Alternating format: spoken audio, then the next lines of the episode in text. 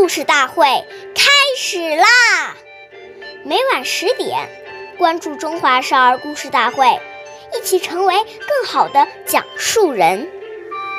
岁月易流逝，故事永流传。大家好，我是中华少儿故事大会讲述人郭文波。我今天给大家讲的故事是《祢衡遭遇》第三十四集。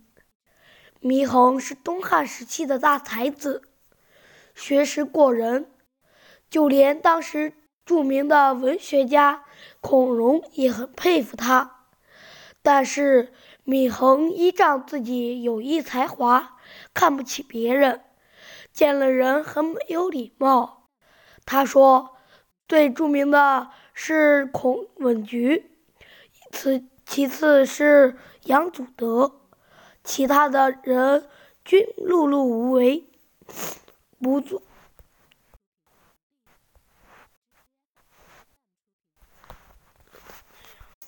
岁月易流逝，故事永流传。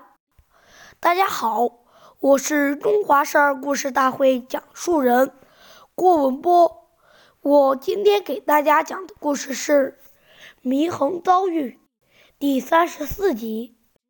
祢衡是东汉时期的大才子，学识过人，就连当时的著名的文学家孔融也很佩服他。但是祢衡依仗自己有一才华，看不起别人，见了人很没有礼貌。他说：“最著名的人是孔文举，其次是杨祖德，其他的人均碌碌无为，不足称道。由于他的高傲，最后引来了杀身之祸。孔融把他荐给曹操，曹操看他傲慢无礼，所以不重用他。后来又把他交到了刘表，最后刘。”被刘表的将军黄祖杀掉了。由此看来，一个人的教养看似小事，但有时也会决定一个人的命运。下面有请故事大会导师王老师为我们解析这段小故事，掌声有请。好，听众朋友，大家好，我是王老师，我们来解读一下这个故事。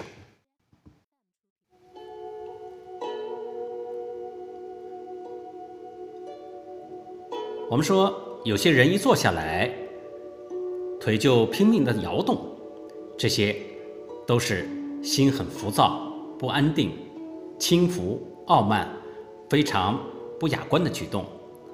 俗话说：“男抖穷，女抖贱。”做父母的看到子女有这样不好的举动，要特别注意，一定要从小予以纠正，不然等他养成习惯。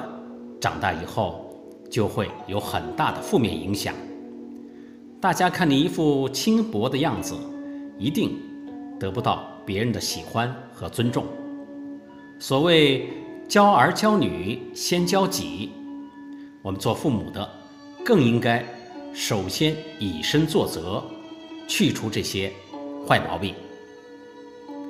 好，感谢您的收听，下期节目我们再会。我是王老师。想参加故事大会的朋友，请关注我们的微信公众号“微库全拼八六六九幺二五九”。